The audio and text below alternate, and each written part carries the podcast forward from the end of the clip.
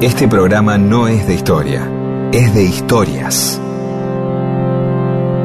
Historias para que no haya silencio, porque el silencio tiene demasiado prestigio. Y solo es bueno para dormir o para cuando no hay nada que decir. Mundo disperso. Historias de la vida y todo lo demás.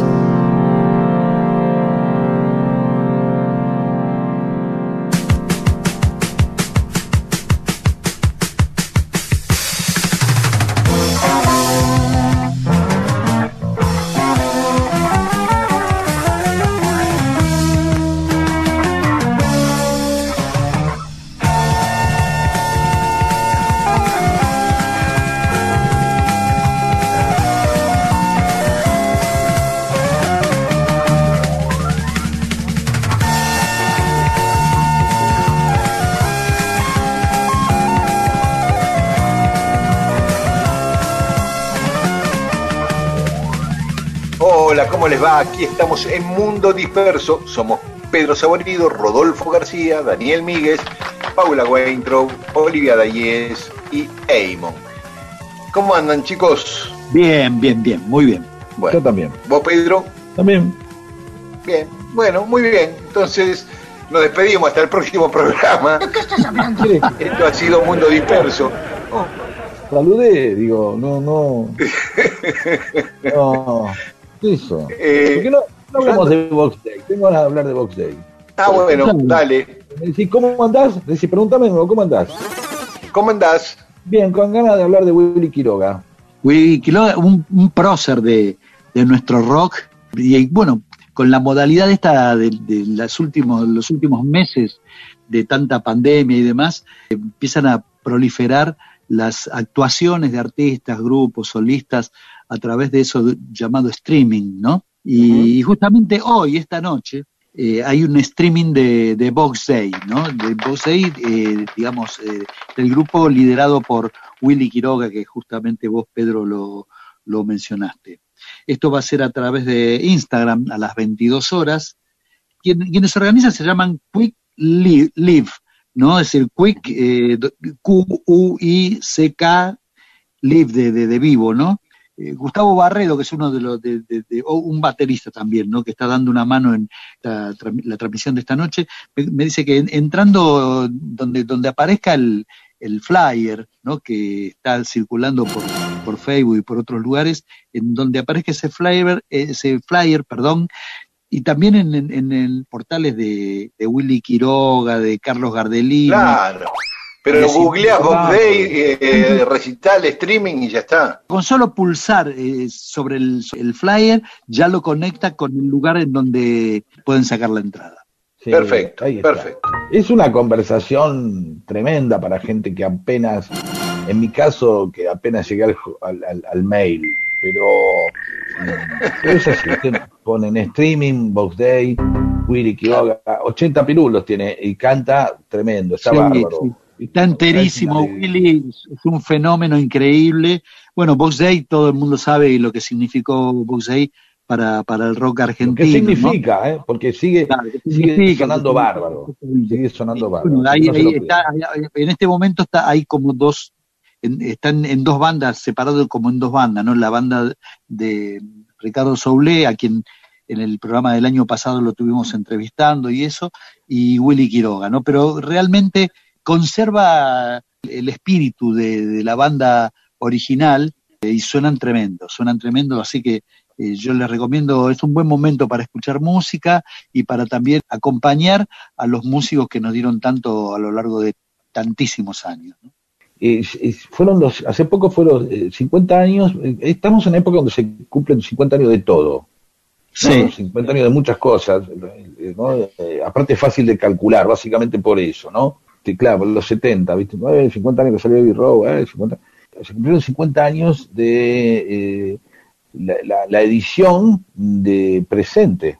Entonces hay una versión dando vuelta ahí, por ahí por, por internet, donde cantan eh, Moyo y, y un par más con... con Lo escuché, sí, sí. Así que la vamos a pasar pr- prontamente. Claro. Pero ahora mismo podemos poner un tema de Box Day. Ese es un tema Algo que- que, que identifique a Willy Quiroga, ¿no? Claro, exacto. ¿Eh? Vamos, vamos a buscarlo. Ya mientras estoy haciendo un poquito de tiempo, escuchamos a Vox Day, ahora sí, y después nos metemos en las historias. No, ese es el reloj, esa es la otra banda. el reloj.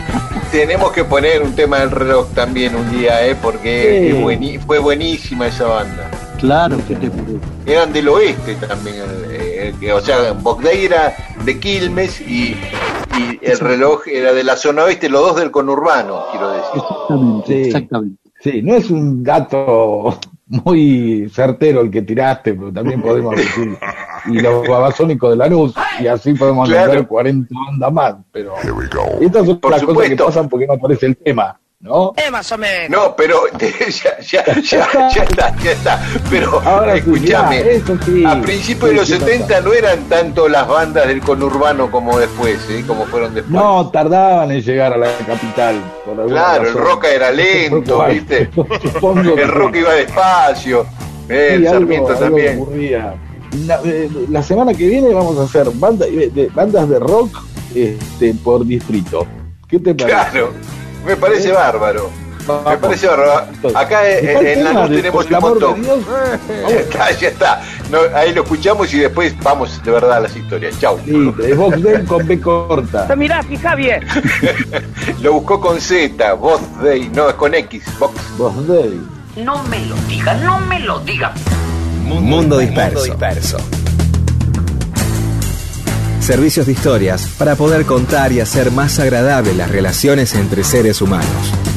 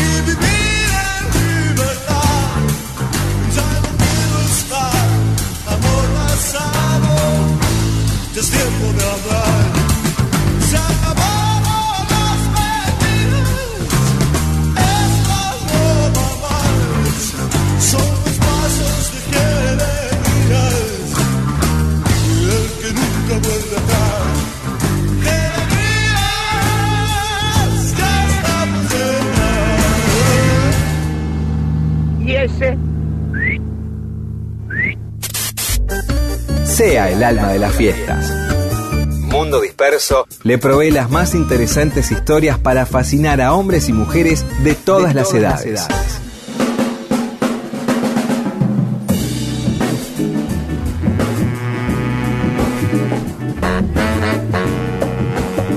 Y estamos en Mundo Disperso. Pedro, nos habías dejado colgando un tema que... Sí, sí, este, estoy así muy entusiasmado.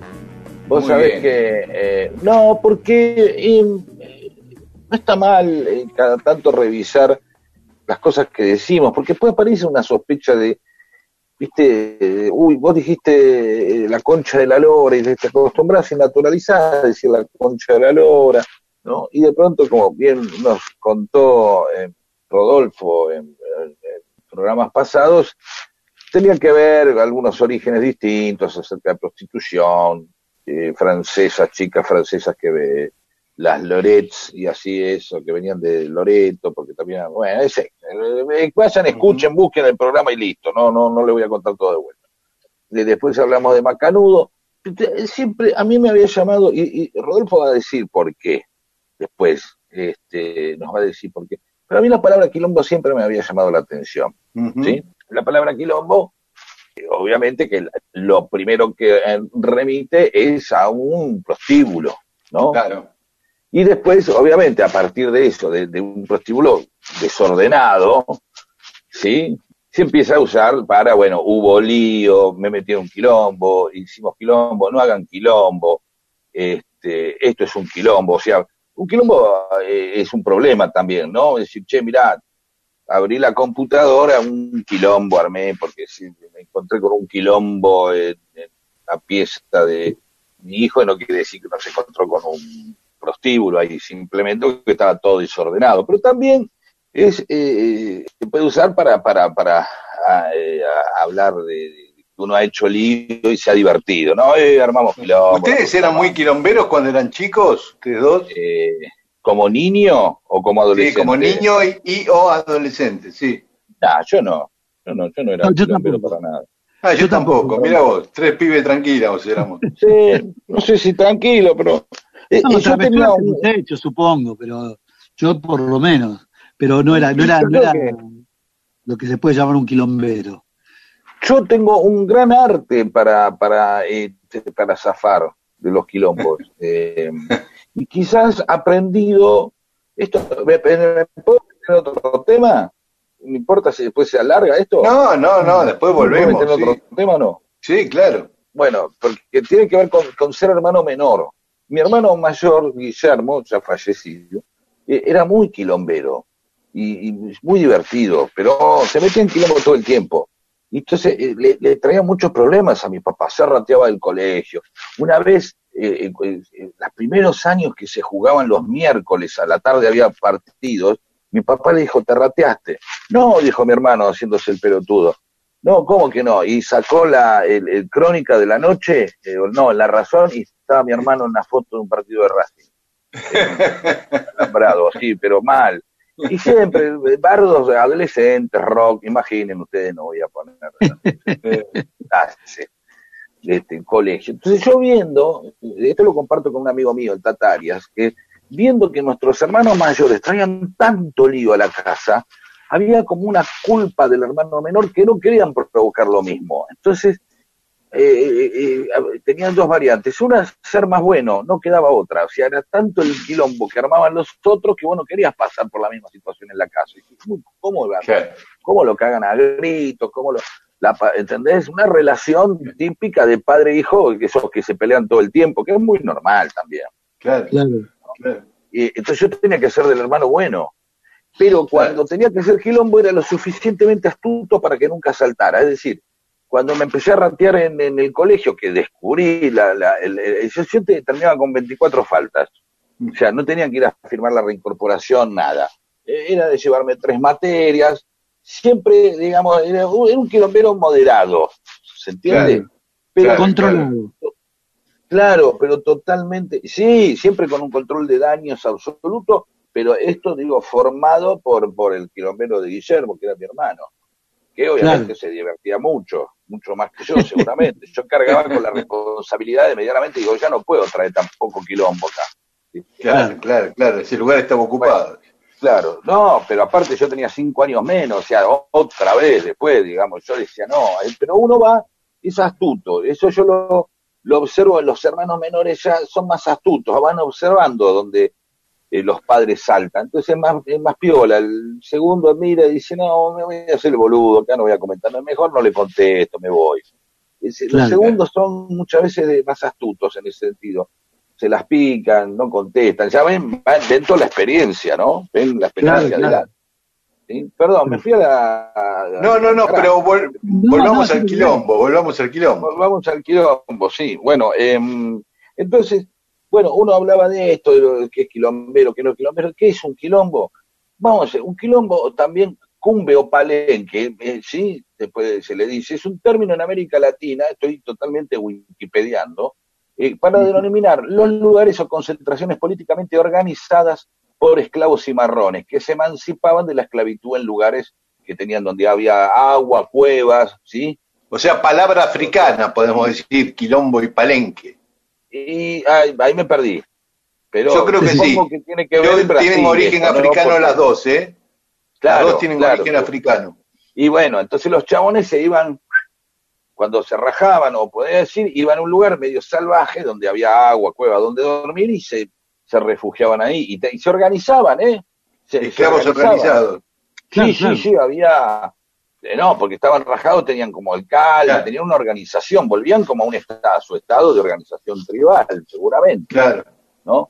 Y obviamente después, cuando eh, aparecían en algunos prostíbulos de Argentina, de Uruguay, Paraguay, chicas de, origen africano, entonces ahí es un quilombo eso, ¿entendés? Porque, porque mm. había eh, este, un, montón de, gente, de, por ahí a, ellos mismos, decir, bueno, una zona donde hay muchos negros libres o haciendo algo es un quilombo, ¿no? Este, más allá de los modales o no, ¿sí? Entonces esto para que y después de ahí viene que hay bardo, que hay lío, que es todo un desorden, que es un quilombo, digamos, que no deben ser lugares, obviamente, muy, eh, muy ordenados, dado que casi estaban al principio en clandestinidad, después se los reconocía estos lugares, ¿eh? Después se los fue reconociendo, ¿sí? Como lugares. Y ahí, y todo por qué esto me lo preguntaba, porque siempre me había llamado em, la atención un disco eh, eh, brasileño que se llamaba eh, la, misa a misa dos quilombo o algo así, que era de ¿de quién era? De Milton Nascimento. De Milton Nascimento, ahí está. es decir, Milton, es el que hizo la música, pero la letra perteneció a otros dos, dos autores.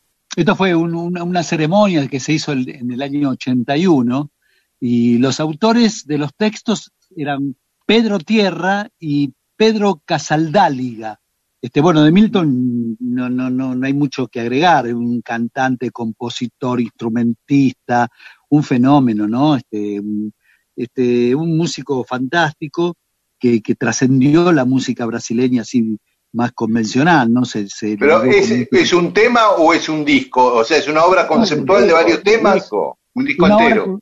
una obra conceptual, una obra conceptual es, ¿no? Pedro Tierra es el seudónimo de, Hamilton Pereira da Silva. Era un poeta, es un poeta y, político brasileño. Eh, cuando tenía 24 años fue detenido, fue torturado por el ejército, estuvo incomunicado. No le permitían usar lápiz y papel. Eh, un día, en un intervalo de un interrogatorio al que había sido sometido, eh, quedó solo y entonces manoteó ahí el, el lápiz del tipo que lo estaba interrogando. Y así comenzó a escribir sus primeras poesías. Lo hacía en la parte interna de los paquetes de cigarrillos y después conseguía sacarlos de la prisión a través de familiares, visitas y demás, y este, los, empezó, consiguió que se lo publicaran en Italia con el nombre de Pedro Tierra. Mira. Bueno, esa primera obra. Una historia parecida a Mauricio Rosenkopf, con eh, sus poemas de la Margarita, eh, un tipo ah. preso en Uruguay, que después Jaime Ross con esas letras las musicalizó. Claro, recuerdo perfectamente. Mira, no me acordaba el nombre de, la persona, sí. Y el otro autor es Pedro Casaldáliga, que es un sacerdote, nació en, Cataluña y viajó de joven a, Brasil. Fue un poeta, pensador, eh, seguidor de, la teología de la liberación, y falleció hace muy poco tiempo, en agosto de este mismo año, de una enfermedad eh, respiratoria a los 92 años. Y quería leer un texto que escribió Casaldáliga.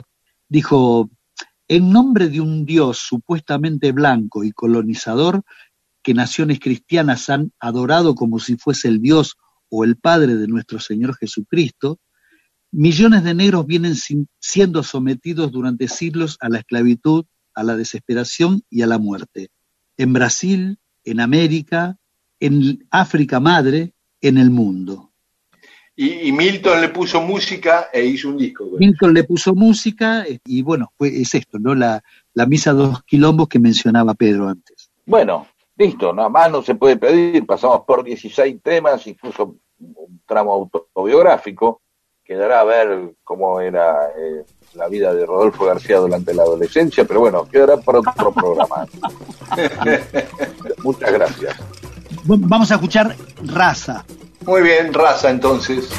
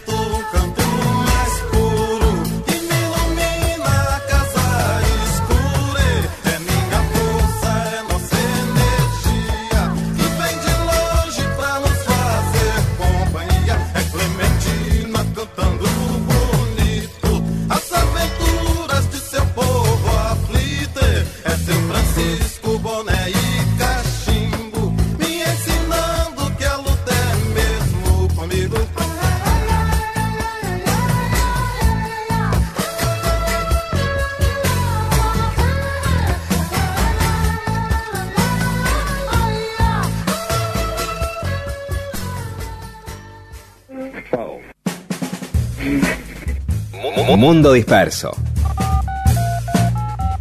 Un servicio de historias para poder ser el centro de las reuniones.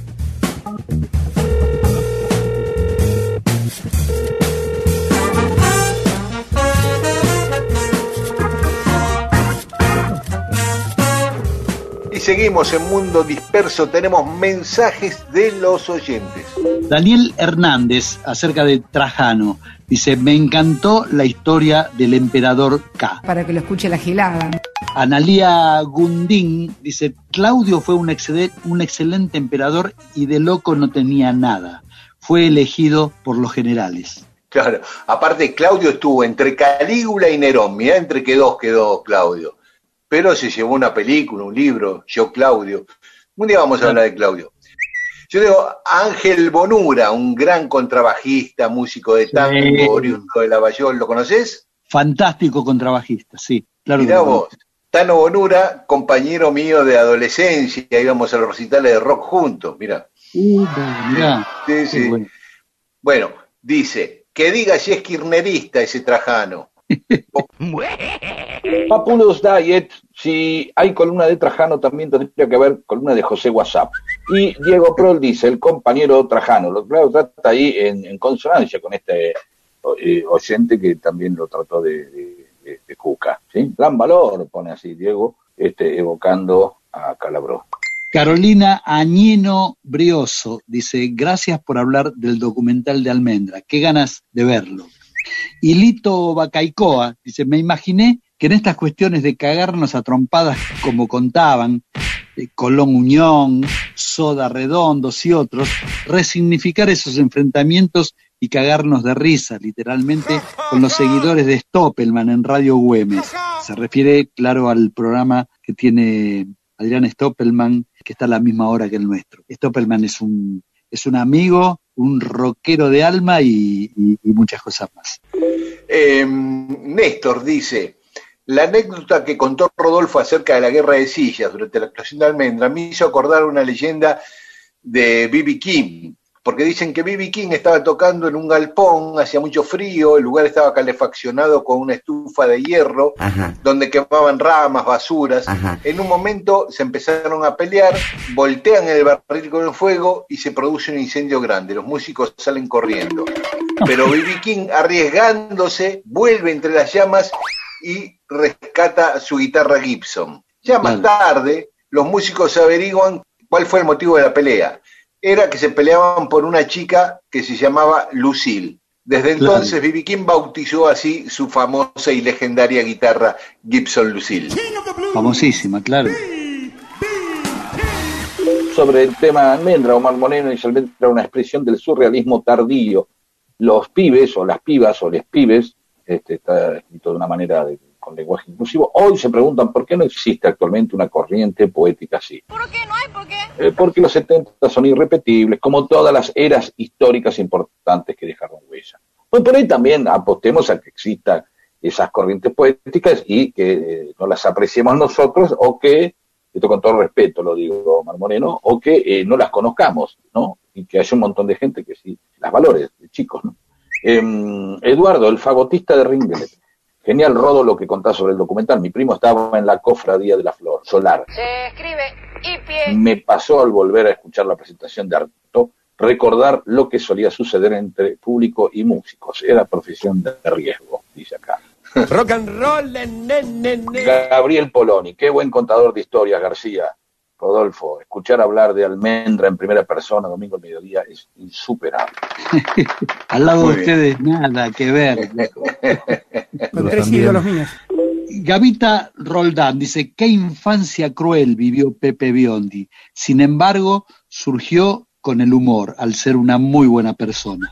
Nan Juan y Puki del Balcarce dice, qué hermoso aprendizaje nos dejó Pepe Biondi.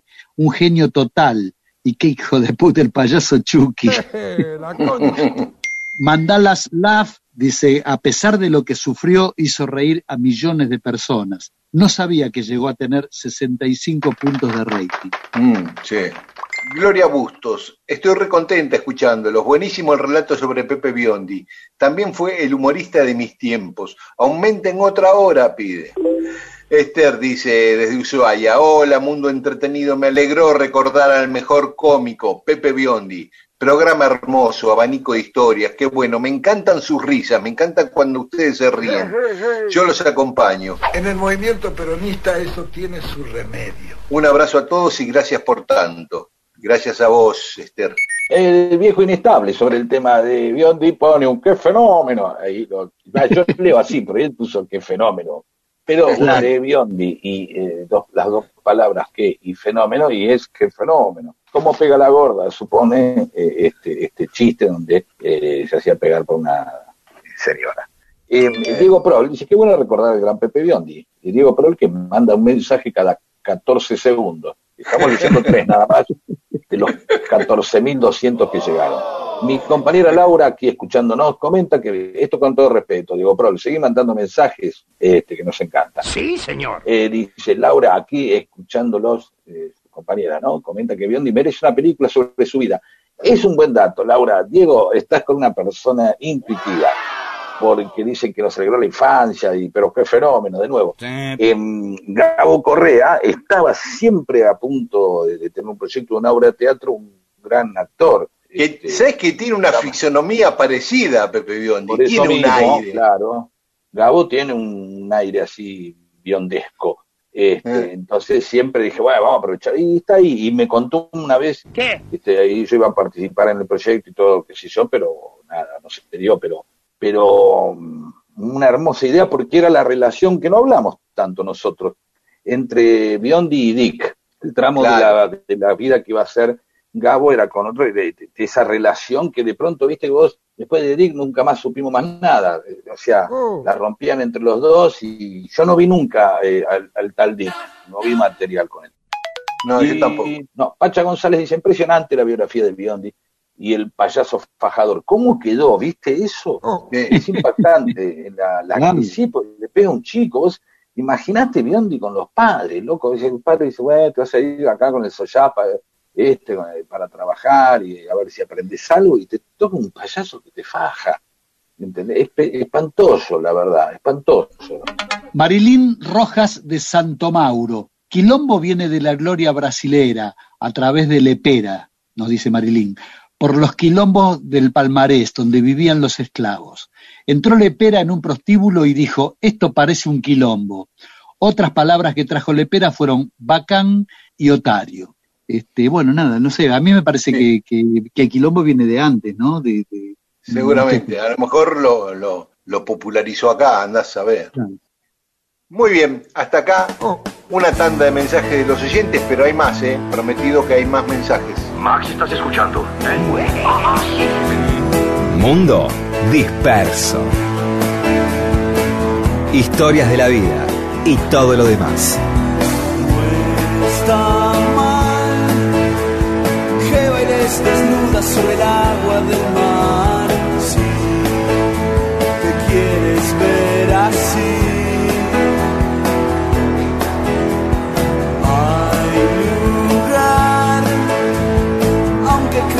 Esto no da para más, no importa que te rías de mí. ¿Cuándo podrás amar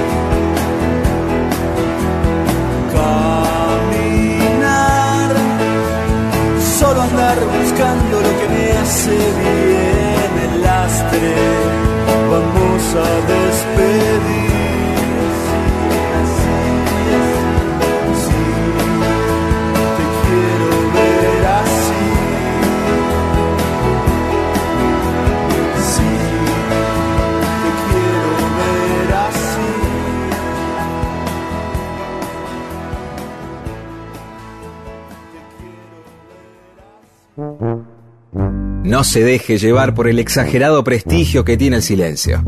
Las palabras y las historias son las que cambian el mundo. Apa. Mundo disperso. Perfecto, ahí está Rodo. Dale, dale, dale. Vamos, vamos. Ahí voy. Ahora sí, sí. Y seguimos en Mundo Disperso.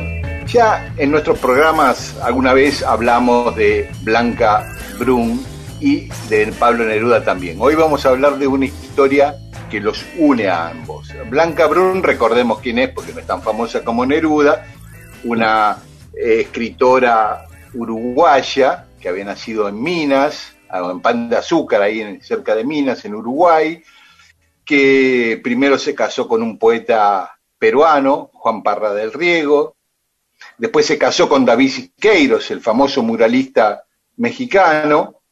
Bueno, la pareja de Blanca con Siqueiros era muy intensa, se llevaban a veces mal, a veces eh, muy apasionados, una- era una pareja intensa, y tuvieron vínculo y fueron amigos de muchísimas personalidades. Blanca eh, fue amiga de Sandino cuando vivió una época en Nicaragua, de Diego Rivera y Frida Kahlo, bueno, vivieron juntos en el mismo departamento los cuatro, fue amiga de eh, Sergei Eisenstein, el gran cineasta ruso, porque fue cuando fue a México a, a filmar justamente Que Viva México, ahí se hicieron amigos. Después estuvieron un tiempo viviendo en Los Ángeles y establecieron gran amistad con Chaplin y con Marlene Dietrich, o sea, un nivel de, de amistades importante. Cuando finalmente llegan a Buenos Aires, eh, Siqueiros y Blanca Luz, los reciben acá Victoria Ocampo y Oliverio Girondo, que son sus, sus anfitriones en Buenos Aires. Y Siqueiros, que andaba necesitado de plata, empezó a ver dónde podía pintar un mural. Le dijeron, ¿por qué no lo vas a ver a Botana, a Natalio Botana, el dueño del diario Crítica, que era un millonario con fama de mecenas, eh, un tipo bastante apasionado de las artes, y efectivamente, un día se manda al diario Crítica ahí en la Avenida de Mayo, Botana lo atiende y le dice, sí, puedes hacerme un mural en mi quinta de Don Torcuato. Y va Siqueiros y hace su famoso mural que hoy está en el Museo del Bicentenario, ahí atrás de la Casa Rosada, que se rescató durante lo rescataron, ¿no? Aclaremos esto que rescataron. Eh, Estuvo años abandonado desde la década del 90. Exacto, y Cristina logró, en el gobierno de Cristina se logró rescatar, restaurar e instalar en el Museo del Bicentenario. Para hacer ese mural, eh, juntó a algunos jóvenes muralistas argentinos, eh, que en ese momento eran jóvenes, que después fueron famosísimos, el caso de Bernio, de Castañino, que colaboraron con Siqueiros para hacer ese mural. Bueno, viviendo ahí en la quinta de Botana, Blanca se hace amante de Botana y lo lleva a una crisis en, su matrimonio con, con Siqueiros, ¿no? Y ella se enoja con Siqueiros porque no entendía por qué se ponía celoso, por qué ella no podía amar a dos hombres a la vez. Incluso cuando ya rompen porque Siqueiros se vuelve a México, porque no toleraba esa situación, ella eh, tiene una noche de sexo de despedida con Siqueiros y el que se pone celoso es Botana. Y esto está en cartas de ella a amigas contándole esta situación, que no comprendía ni a Siqueiros ni a Botana, porque no, los dos no aceptaban que ella podía, podía estar con ambos. Pero, estando ahí, Botana recibía a, muchos intelectuales en su casa que iban a quedarse días o a pasar el día, y entre esos invitados, una noche estaba Neruda y García Lorca, que en la época que García Lorca vivió acá en Buenos Aires, en el Hotel Castelar. Y ahí hay una situación que según quien la cuenta, la cuentan diametralmente distinto. Si la cuenta Neruda, la cuenta de una manera, y si la cuenta Blanca Luzbrun, la cuenta de otra. Según Neruda, una noche de luna, lo cuenta en su autobiografía Neruda. Dice, tomé en mis brazos a la muchacha alta y dorada. Al besarla me di cuenta que era una mujer carnal y compacta hecha y derecha. Ante la sorpresa de Federico, nos tendimos en el suelo del mirador y ya comenzaba yo a desvestirla cuando advertí cerca de nosotros los ojos desmesurados de Federico que nos miraba sin atreverse a creer lo que estaba pasando. Y sigue contando Neruda. Largo de aquí, ándate y cuida que no suba nadie por la escalera, le grité a Lorca. Sigue diciendo Neruda, el improvisado centinela no perdió el tiempo. Mientras el sacrificio al cielo estrellado y a Afrodita nocturna se consumaba en lo alto de la torre, Federico corrió alegremente a cumplir su misión de celestino y centinela, pero con tal apresuramiento y tan mala fortuna que rodó por los escalones oscuros de la torre. Tuvimos que auxiliarlo mi amiga y yo con muchas dificultades. La cojera le duró 15 días, el yeso tres meses. ¿Eh? Eso lo cuenta Neruda, o sea. O sea, la verdad que aparte, convengamos que es una anécdota, o sea, lo mandó a García Lorca, es como si dijeran, mirá, mandé a Graham Greene o mandé a Bernard Shaw, o, ¿no? Dice, tuve sexo con una chica y ¿sabes qué? Este, le dije a Winston, a John Winston eh, Churchill, no John Winston era Lennon, a Winston Churchill que él vaya y mire. O sea, es como que tenés un campana de muy alto nivel, ¿no? Pero bueno, salió mal y el tipo rodó, este, y bueno, la cojera, como dice, ¿cuánto le duró? El yeso, la cojera 15 días, el yeso 3 meses. 15 días. Y la cojera a Neruda, nada. O sea, se terminó ahí, digamos. Hubo fractura ahí, ¿no? Claro, sí, se fracturó la gamba, sí. sí. Ahora, Ahora bien, entonces Neruda cuenta que subieron a la torre del mirador de la quinta y ahí con Blanca Lubrun, que no la nombra, pero es evidente que es ella, eh, tuvieron una noche hermosa de sexo y eh, con Neruda de Centinela, que al bajar por la escalera se quiebra la gamba. No, no, versión... al revés. No, No, no. García Lorca se cae como Tristán o como así, como torpemente, como claro, o sea, es decir, García Lorca rueda como si fuera un, un eh, no sé, un personaje, un dibujito animado, ¿no? O Buster Keaton haciendo una pirueta y dice, bueno, yo voy, yo voy, dijo García Lorca, quédense tranquilos, sigan teniendo sexo.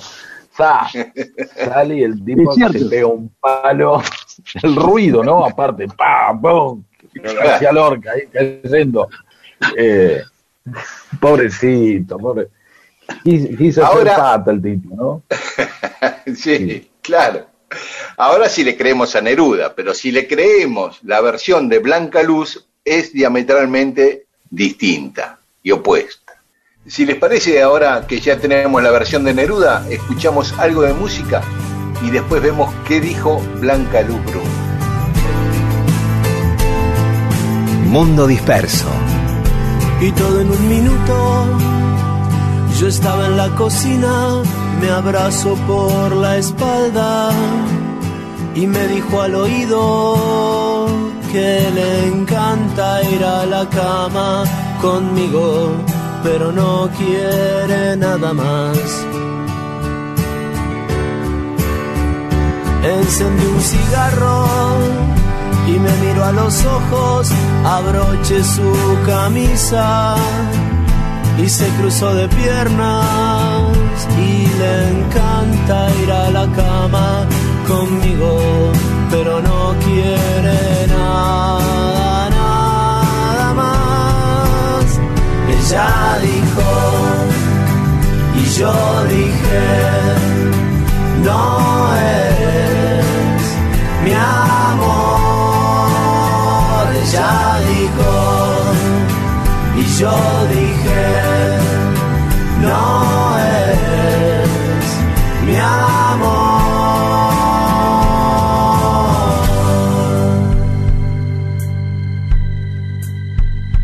Ya eran las doce, debí irme de viaje, qué suerte con la gira, que luego iba a llamarme, porque le encanta ir a la cama conmigo, pero no quiere nada más. Me dijo yo te quiero, aquí está mi cariño, ahora no me atrevo, es que ya no somos niños, aunque me encanta ir a la cama contigo, pero no quiero nada, nada más. Ella dijo, y yo dije, no eres mi amor. Ella dijo, y yo dije, no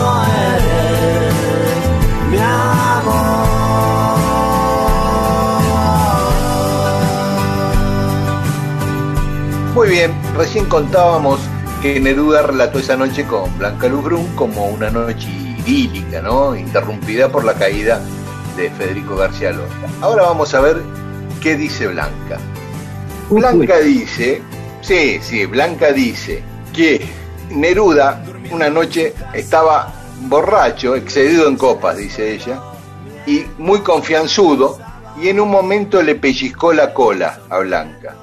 Blanca reaccionó mirándolo muy enojada y le dijo a Botana, Natalio, cuida la casa que acá hay demasiados poetas sueltos.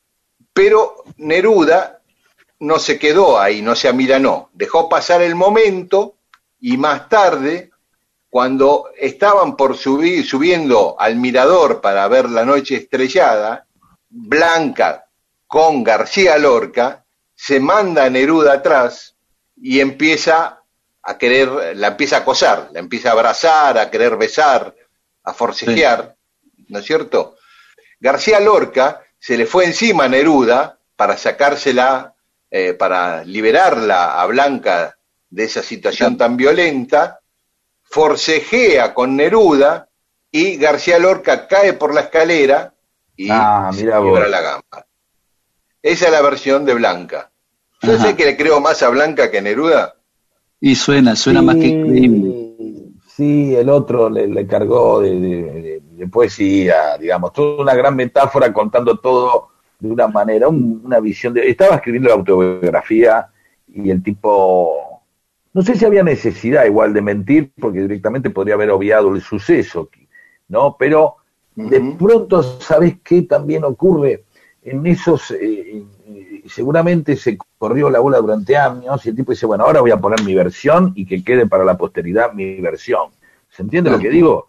Pues el tipo dice, si vos no decís nada, ahora entonces, ¿qué nos queda a nosotros? La duda. Ah, le creo más a este. Ya Neruda te puso en el medio la opción. Sí, porque el tercero, el, el ¿cómo rodó? Por algo soy Neruda. claro. Exactamente. Claro, el pero, agarró y dijo, voy a aprovechar que soy Neruda y yo pongo esta versión, y si me la desmienten, qué sé yo, bueno, hay dos ya. Claro. de acuerdo. Perdón, ¿eh? No, y el tercero en cuestión, García Lorca, que es el que podría haber develado cuál de las dos historias fue la verdad. O sumar una tercera, una tercera versión. Claro, claro. Podría ser. Pero primero que tanto Neruda como Blanca escribieron del episodio. O sea, primero lo escribió Neruda y Blanca después respondió, ¿no? García Lorca ya estaba muerto, lo habían asesinado hacía muchísimos años, cuando esto se hizo público. Pero en aquel momento, en el momento de la fractura, cuando le preguntaron los periodistas qué le había pasado, dijo que tuvo un accidente y nada más, que se había caído. Tipo, que tuvo... tipo discreto. claro, así que en el momento aquel García Lorca no dijo una palabra y cuando esto se hizo público, García Lorca llevaba muchos años ya muerto. Bueno, esta historia quería contarles de Blanca Luzbrun, que fue amiga de tantos famosos, entre ellos el propio Neruda y García Lorca, pero con Neruda tuvo esta, esta controversia respecto a una noche. Mal momento, ¿no? Si es así. un momento horrible, claro. Un momento horrible, espantoso. Y decir, ¿por qué te crees que estás Neruda, estás así, en pedo, te invitamos a casa, todo, mi marido, aunque sea eh, Santana, que también era un tránfugo importante, pero no viene al caso, son temas distintos. ¿sí? Totalmente. El caso del, del, del borracho cargoso, ¿no? Claro, un canalla aparte, exactamente. Sí, sí, no, no, no hay nada más la gente que está eh, este, pedo o, drogada y empieza y se desubica en medio de la reunión y uno no sabe qué hacer y le habla. Y, entonces aparece también el código de, che, no, está borracho, no se le pega un borracho, es uno de los códigos, otro de los códigos. No, no no le dé bola que está de merca, eh, no, mirá, está fumado, al fumado se lo acaricia. Bueno, igual un tipo que está fumado es fácilmente reubicable, ¿no? Porque simplemente lo das vuelta y lo mandás, le pegas un empujón.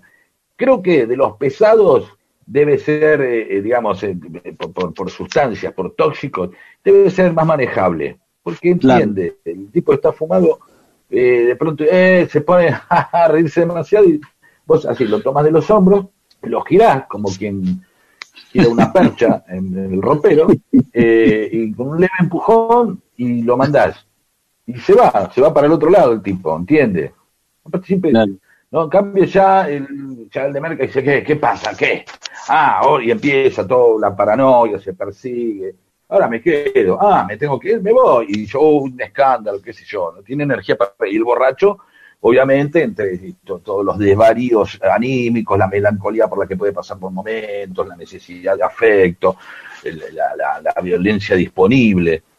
bueno, necesita comprensión, es verdad. Un momento cuando una persona se va de sí, un Neruda, quien sea, porque te puede pasar tu casa que, este, no sé, te viene un Sebrelli en pedo, como siempre hablamos, ¿no? Eh, o se te, pone en pedo te, puede pasar que se te ponen pedo Sebrel y te, empieza a patotear, eh, vos, que mira, Rodolfo, que almendra, eh. Lo estoy viendo, Manal era mejor, empieza a decir Manal era mejor.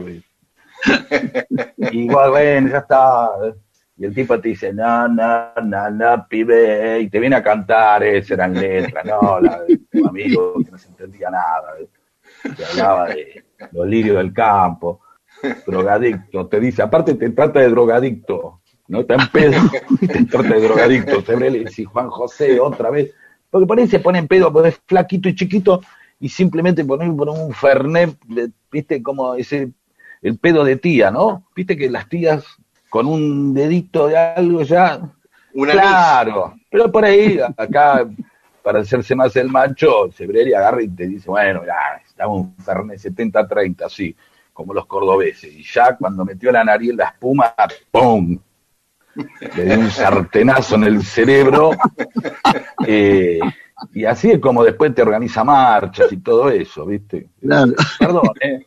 Digo, pensé en Sebrelli por lo de, por Neruda, porque también el, el famoso este, puede sentirse con cierta impunidad, ¿no? Vos sabés mucho de esto, Rodolfo, el, rockstar en el momento que se, por ser un rockstar se siente que tiene este, se siente impune y avasalla, ¿o no? Claro, claro, claro sí, total, totalmente. Sí, sí, sí. Pero vamos a hablar en otro momento, sin dar nombre, vamos a contar algunas historias de esto, del, ¿no? Del tipo que se cree, porque es famoso, decir vos que te crees que sos, ¿no? Claro. sí, sí, sí. Por Sartre, me vas a venir acá, ¿a qué? ¿No? Porque si te ponen pedo, se te puso en pedo eh, un famoso en tu casa y es un papelón. Si, si está todo bien, pero la verdad que es un plomo qué sé yo. decir, yo lo admiraba mucho. A quien se te ocurra, Paul McCartney, algo así, de pronto lo encontrás a, Paul McCartney mirando en la maceta. Ya no te cae tan simpático Paul McCartney. mira, al otro lo mataron, no te hagas vivo porque también la podés ligar. ¿Entendés? bueno, nada. Bueno, esta es. No, no, no, pero bueno, para redondear, retomemos el perfil de esta chica bellísima uruguaya Blanca Luz Brun, que se codió con tantos famosos que después fue jefa de prensa de Perón en 1943, como ya habíamos contado en alguna ocasión. Fue, tenía agenda. Inventó, inventó la consigna Braden o Perón para la campaña, que lo reconoció, lo contó el propio Perón, esto atribuyéndole la frase a ella, que empezó en el Partido Comunista, después se alejó con el estalinismo, se hizo peronista, fue peronista muchos años hasta que terminó festejando el golpe de Pinochet en Chile. Dio una voltareta a lo largo de su vida. Importante, ¿no? Claro. intensa, sí. Eh, en el medio le pasaron algunas tragedias como que sus dos hijos en distintos momentos murieron en accidentes automovilísticos cuando tenían la misma edad, a los veintipico de años, con cuatro o cinco años de diferencia, una cosa horrible. Muy bien, la historia de Neruda y Blanca Luz Brun con García Lorca como testigo.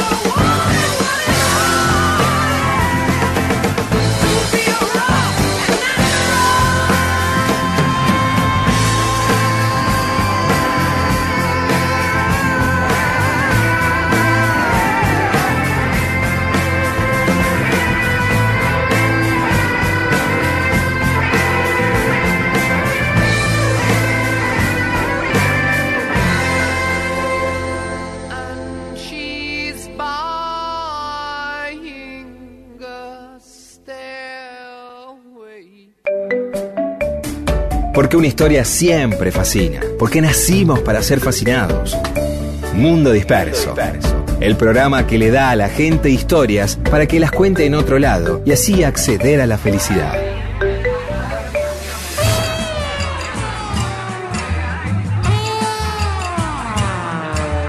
Y en Mundo Disperso tenemos más mensajes de los oyentes.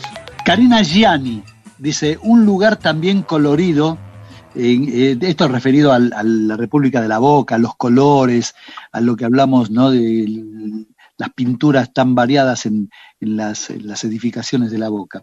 Karina Gianni dice, un lugar también colorido en Guayaquil, Ecuador, es Cerro Santa Ana. Y ahí comparte una foto en lo que se ven casitas de colores en la montaña. Eh, yo, creo que debe ser algo así muy común a los grandes puertos, ¿no? Este, porque también recuerdo que en, Valparaíso eh, también una zona que, que, con- que se pintaba así de colores. Valparaíso en una época fue un puerto, sigue siendo un gran puerto, Sigue pero siendo. digo, este, la época cuando todavía no, no existía el canal de Panamá era un paso obligado y era, era, era increíble, una ciudad tremendamente, un puerto extraordinario. Y también No, hay una zona las toda- casitas. con las casas pintadas de colores y eso. Christian Gustafsson. Para los nórdicos, el hijo es la terminación son. O sea, Christian es el hijo de Gustav. Con respecto al origen de palabras lunfardas, les recomiendo Atorrante. Sí, hablamos alguna vez eh, de los caños Atorrant. Gracias, Cristian Alejo. Diseglia dice, ya compré la picadita. A comerla. Vamos para allá. y manda la foto de la picada.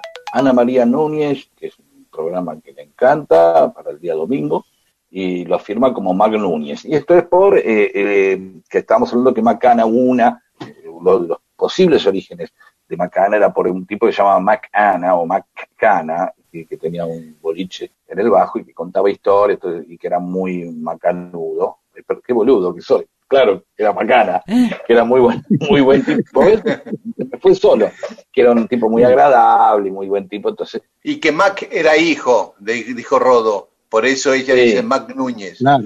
Sumela de Bariloche dice entonces los hijos de García Márquez son Macondo. Jeje. Muy bueno. Viste, Cul- Muy bueno. culto, para gente culta, ¿no? Para que leyó Todo Mac, el mundo sabe algo de Macondo. Ma- Macondo. Claro. Bueno, Y, y eh, y agregando eh, esto de, de, de atorrante, alguien podría decir, eh, recién pensaba, ¿no? Que, que- que es simplemente la, la casualidad de la marca, ¿no? Que no fue gente que dormía en un caño ferro y dice, eh, ¿qué hace ferro? Salí de, ¿no? Digo, claro, claro. Ah, que se me ocurrió. Le quiero este, mandar saludos a Carolina este, a Niña y a Gabriela Roldán y a, y a- y a- y a María Laura, y a María Laura y a Diego de Barracas y a Camila y Germán de Montevideo. ¿sí? Muy bien. María Laura de Barracas mandó un mensaje, pero ¿Viste? este, ya la damos saludada. Sí, sí.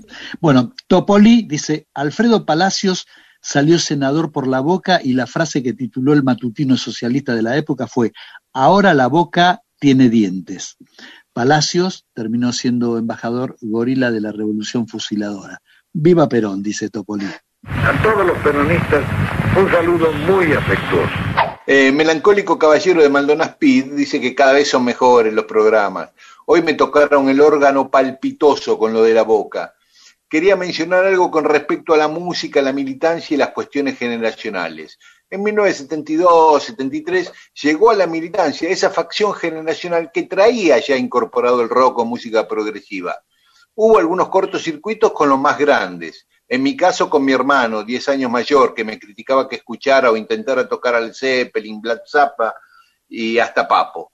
Pero con el argumento de que eso formaba parte de la penetración cultural del imperialismo. Con el tiempo esas asperezas se fueron limando y hoy cuando se lo cuento a mis hijos les parece raro que hubiera existido algo así. Sí, sí, muy normal era eso. Hernán Valerga, amigo de Racing, y esto es para investigar o para ampliar en otro momento, dice, solo tres clubes de fútbol tienen murales de Quinquela. Tres. Racing, Boca y River. El de la academia es el más antiguo. Me partieron el ya nos informaremos No, o que mande más información. Valerga, que es Claro. un amigo, también tiene sus programas de radio sobre Racing. Y eh, María Mercado dice, conozco esas casitas de Chiloé y de Girona junto al río Onchar o Oñar, no sé cómo se dice. Oñar, Oñar. Oñar. Son cosas de ustedes que les gusta el sur de Chile, yo no. No, esto Eh, era en Cataluña. Y, ah, y Chiloé y de Girona. Ah, bueno, Girona, claro. claro, bueno, son ustedes los que viajan. Gracias por llevarme por los recuerdos. Beatriz dice, la pucha, como decía Mafalda, ya los quiero. Sachente Laura dice, los cantantes líricos escuchamos mundo disperso. En relación, esto en relación al mensaje de Omar Moreno que dijo que nos escucha parte del coro polifónico nacional. Un abrazo a los, a toda la gente del coro. Muy bien, todavía nos quedan más mensajes, ¿eh? Así que en un ratito, algunos mensajes más. Yo nunca vi New York, no sé lo que es París. Vivo bajo la tierra, vivo dentro de mí. Yo no tengo un espejo, no tengo un souvenir. La lágrima me habla y está dentro de mí. Yo solo tengo esta pobre antena que me transmite lo que decir. Esta canción, mi ilusión, mis penas y este souvenir. Yo subo la escalera, yo cumplo una misión. La lágrima me dice que yo tampoco soy la hija de un amor, la hija del dolor, la hija que no espera. Tu tiempo se acabó. Si este dolor durará por siempre, no digas nada, de aquí.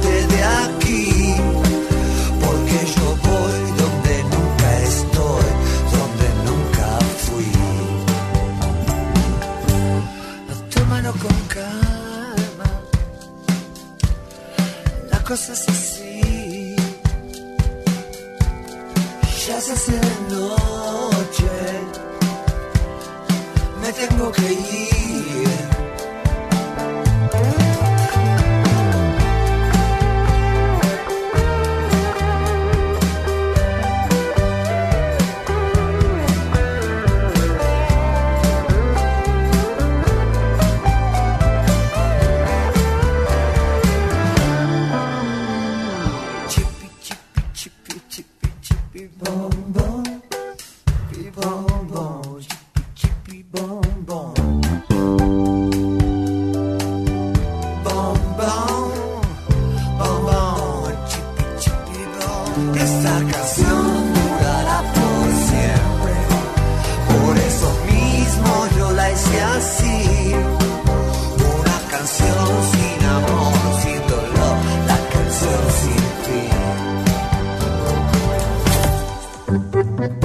Estas historias les van a servir para nunca quedarse sin tema de conversación. Mundo Disperso. Un montón de historias para que usted cuente y se luzca.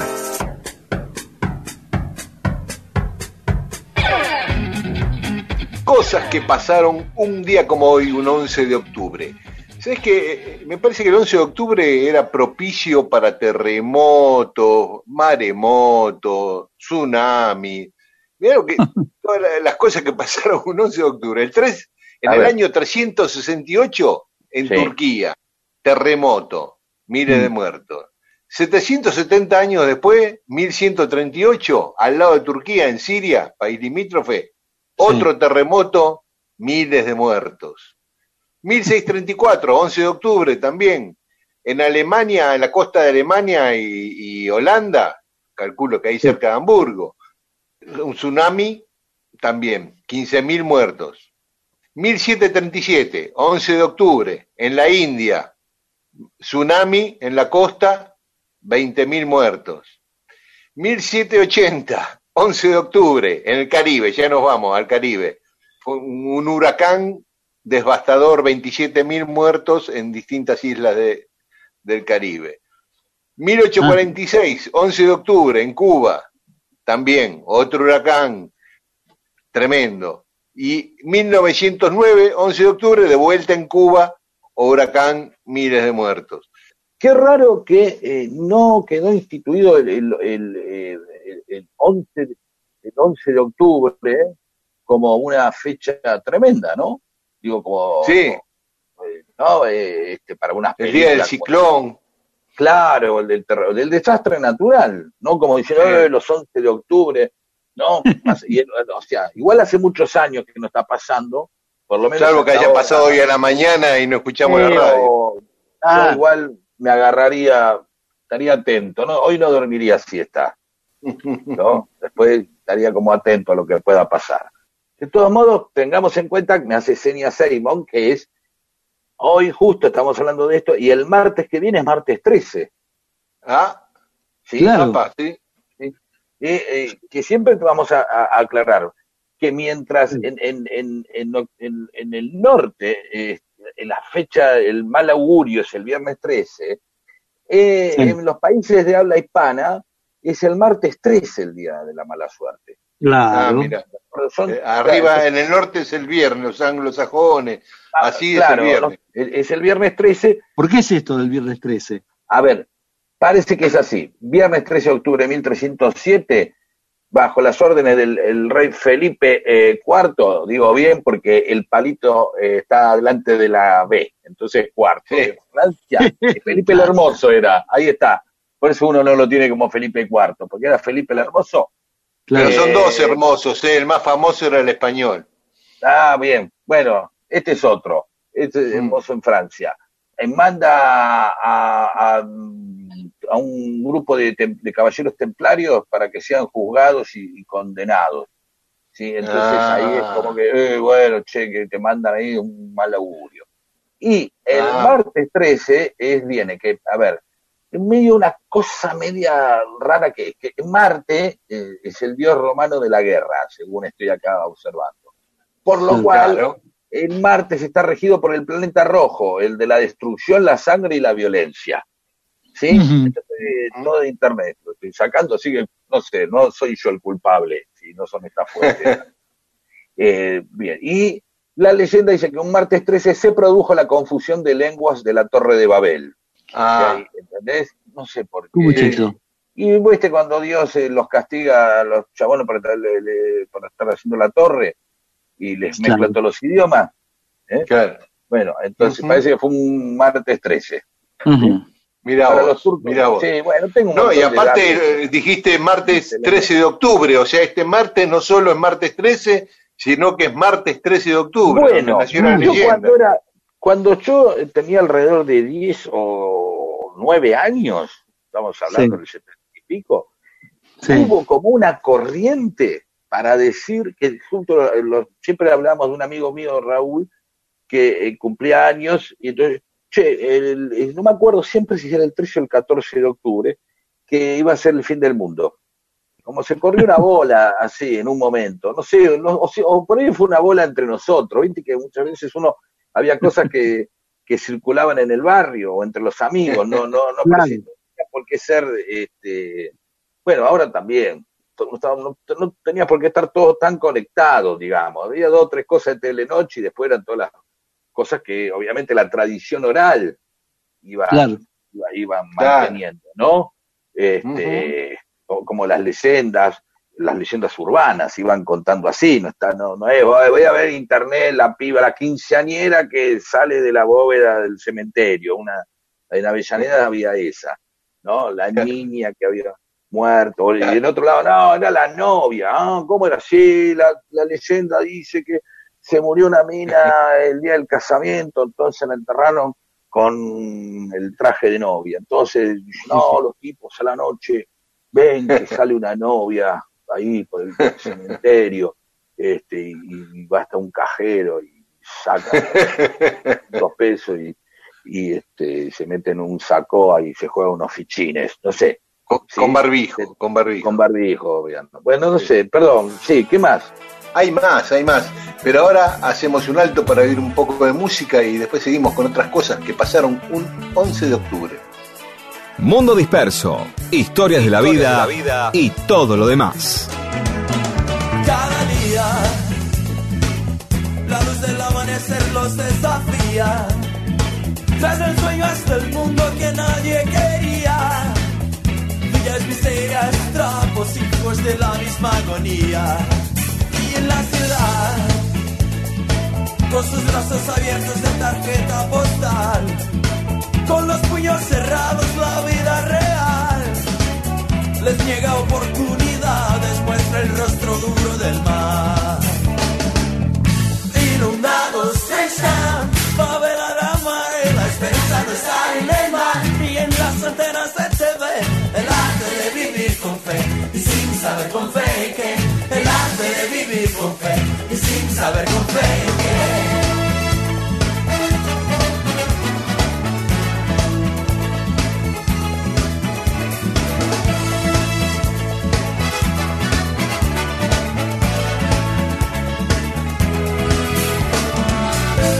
Recalculando. Recalculando. Recalculando. Continuamos con Mundo Disperso con más cosas que pasaron un día como hoy, un 11 de octubre. A ver. En 1469, en Dueñas, en España, se, Sí. en- se entrevistan por primera vez y deciden casarse Fernando de Aragón e Isabel de Castilla, los reyes católicos, justamente los padres del otro Felipe el Hermoso. Mira vos, los, los- perdón, los, suegros, los suegros. Eran Los los, padres de Juana la Loca que se casó con Felipe el Hermoso. Bien. Este, Ahí, ahí- nació, ahí viene el chiste estúpido que todos conocemos, ¿no? ¿Cuál? Y que tuvieron un, hijo que era un loco lindo. Idiota. Es viejo, Miguel, me extraña. No lo No lo conocía. chiste tampoco. estúpido. Eh, Sí. Bueno, ahí este, decidieron casarse. En este punto estuve tentado de contar la historia de los reyes católicos, más especialmente de Isabel de Castilla, porque es una, Isabel la una mujer que. Sí, Isabel la Católica, la vamos a contar otro día, porque una mujer con eh, una mujer con mucha determinación para alcanzar el poder. No- Normalmente las reinas llegaban a reinas por herencia, y qué sé yo, y esta la peleó. Bueno, otra cosa. 1833 Y, hoy- y hoy, tiene la- calle, hoy tiene calle en, la- en Barracas, en Capital. Claro. Claro, eh, exacto. Barraca de O sea, Boca, el- ¿no? Sí, sí, sí. El, el 100 doblaba, venía de Montevideo que para agarrar, ahí agarraba, doblaba por Isabel la Católica. Y ahí- o Sí. sea, a mí me viene eso. Para mí la vos decís Isabel la Católica y a mí me viene Barracas. No, es, Claro. es- así es, así funcionan las cosas. Claro. Y hablando de católica, en 1962, un 11 de octubre, en el Vaticano, el Papa Juan XXIII inaugura el Concilio Vaticano II, que modernizó todas las estructuras de la Iglesia Exacto. Católica, ¿no? Exacto. Perdón, perdón, perdón, perdón. Siempre tenemos que, eh, eh, que escucho eh, hablar de, de- de Juan 23, siempre me viene que eh, se- eh, me acuerdo que le dicen el Papa Bueno, siempre se dijo el Sí. Papa Bueno. Juan el Bueno, Juan el Bueno. Claro, pero implica que los otros no. Ese era como, eh, este bueno. ¿No? Puede decir, Digo, comparado con el descuartizador que dijimos la otra vez. Bueno, sí, obviamente, pero decir, che, bueno, y, viste, imagínate después el otro, el que vino, Paulo VI, que vino después. No, el descuartizador no, era el carnicero, el carnicero, ¿no? Sí, bueno, más o menos. Sí, Eh, sí. Entonces viene Pablo VI y ya tiene que arrancar. ¿Y cómo le decían al anterior? El Papa Bueno. Y ya Claro. vos arrancás uno a cero abajo. Andá a remontar. Claro. Igual aguantó bien, qué sé yo. Bueno, después vino el otro, Juan Pablo II. Y tenemos que hacer historia de Papa. Tenemos un Papa argentino. tenemos- de esto merece. ¿Cuándo vamos a tener de nuevo un Papa? ¿Qué? Ah, no, el año que viene el otro también va a ser argentino. No, cada dos No. papas es argentino. Olvídate, loco.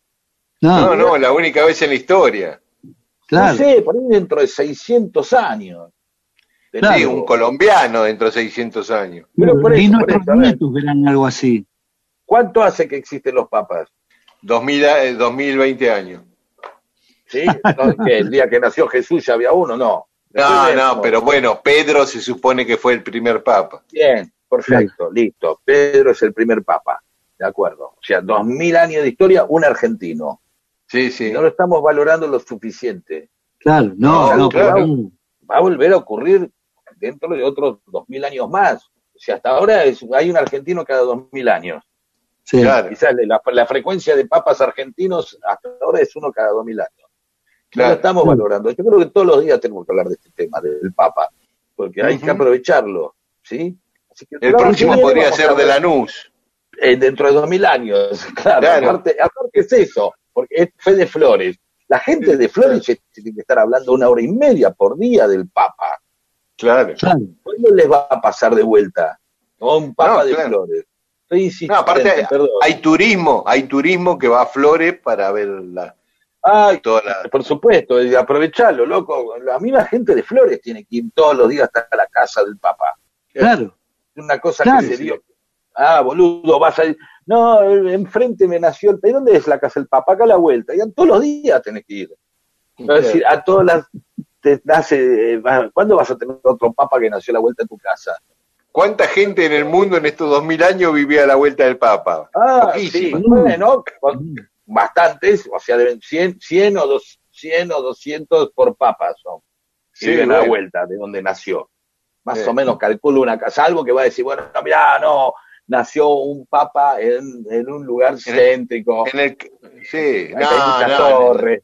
Eran todas ciudades chicas en aquel momento. Por eso, bueno, perdón, sí, no sé qué pasa. Bueno, pero digo, un 11 de octubre también es propicio para el nacimiento de ídolos populares en la Argentina. Mira, en 1894 nació Luis Ángel Firpo, el boxeador que fue tan famoso, que peleó con Dense y...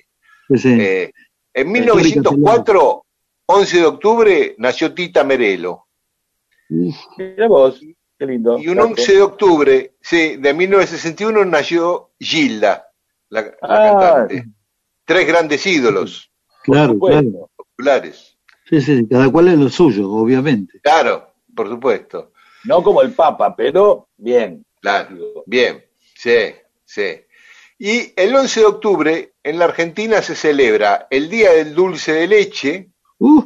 el Día del Árbitro, así que le mandamos un saludo a, a Luis Oliveto, ¿no, Rodo? Claro, Luisito Oliveto, por favor y el día del corredor público, que sería el runner, ¿no? Hoy le dicen runner los que corren en el espacio público. Eh, runner si sos de la zona norte.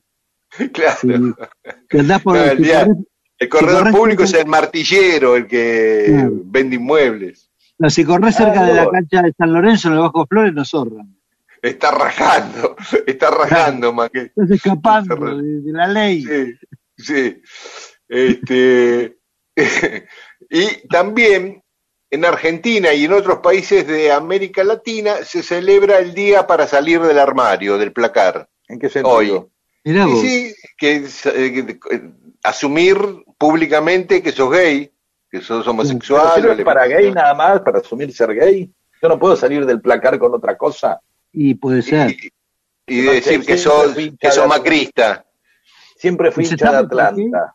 No, no me parece bien nada más que sea nada más que para, para salir a decirle a todo el mundo que sos homosexual. Debería aplicarse a otras cosas. Puede ser, puede ser. para, decir que sos liberal, para decir que. Confesar una intimidad. Algo, algo que nadie sabía y vos sabés. No sé, mojo la pizza fría del sábado, el domingo a la mañana en café con leche, por ejemplo. Claro, por ejemplo.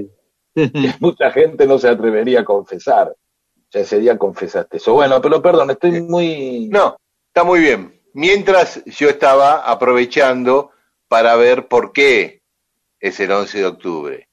Porque es el aniversario de la marcha nacional que en 1987 se hizo por los derechos de las lesbianas y gays en Washington. Ah, mira qué lindo. Para 500.000 personas. y para pedirle al Congreso, la marcha era para pedir al gobierno de Estados Unidos la igualdad de derechos. Bien. Muy, muy, linda conmemoración. Bueno, algo más. Cosas que pasaron, no. No, me parece que con eso estamos bien. Hubo, pasaron más cosas, te voy a decir, ¿eh? Pero con eso me parece que ya ah, bueno. es suficiente. están. Bueno, bien. Acordémonos de hablar, todos los programas vamos a hablar del Papa. ¿Sí? Sí. sí. Recuerden. Habemos Papa. No me dejaste, nena. Vos no vos.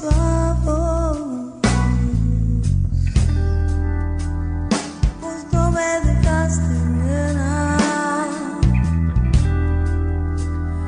Vos no me dejaste, tampoco yo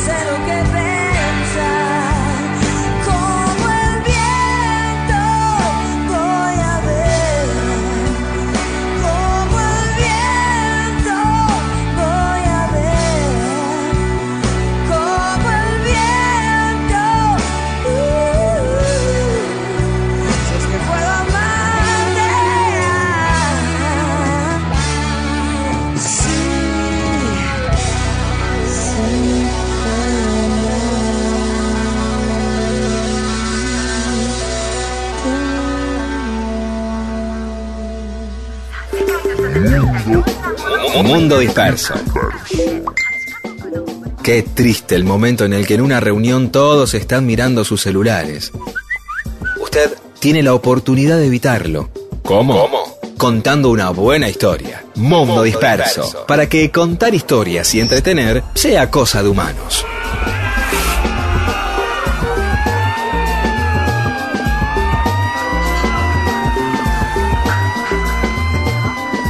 En Mundo Disperso seguimos con más mensajes de los oyentes.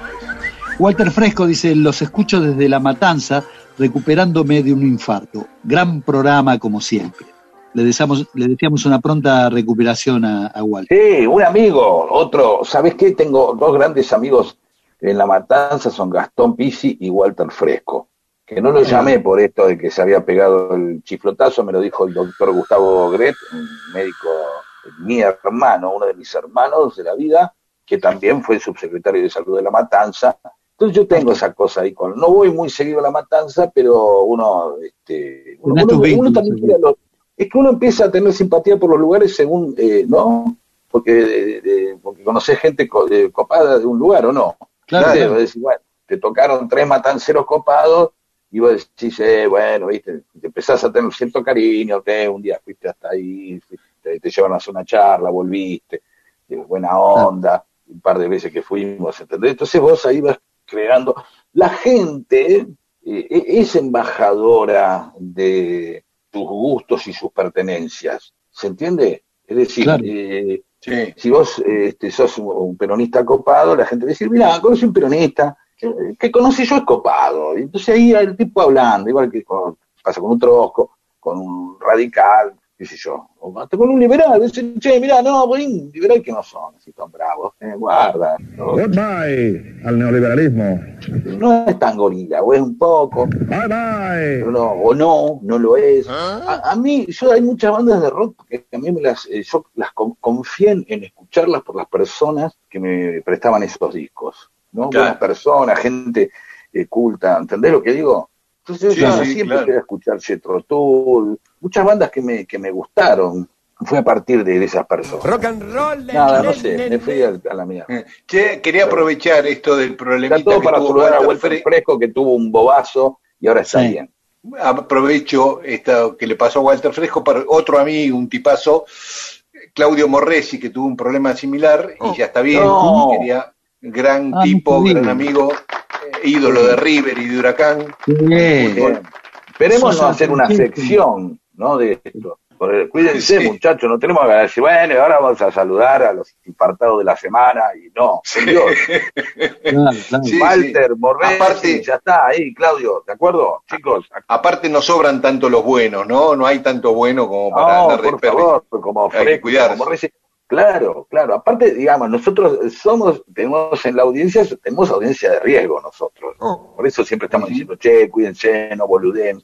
Eh, ¿Sí? Claro. digamos, eh, gente que todo el tiempo habla de los 70 y es como si nada, están todos naturales, digamos, ¿no? No, Bien. no es que estamos hablando, hoy vamos a hablar de Woz y de... ¿Qué pasa, nene? ¿Qué pasa, nene? Bueno, Aunque también podemos hablar, obviamente. obviamente vamos a hablar de eso, porque, Claro, claro. ¿por qué? Porque nosotros, digamos, el espíritu del rock tiene que, del rockero también tiene que estar todo el tiempo este, desprejuiciando, cruzando cosas y cruzando Exacto. generaciones. Hecho mismo, pibe. Exacto, ¿No? exacto. Claro, claro.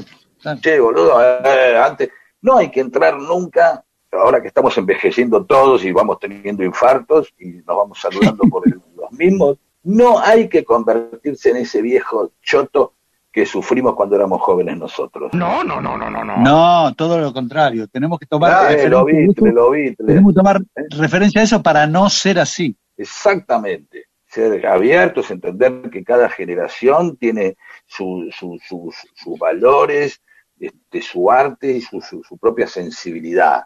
¿No? Totalmente. ¿Sí? Bien. Así es. Bien, ahora pasamos a la Sí. eh, sección de saludar a gente falta- con problemas de próstata.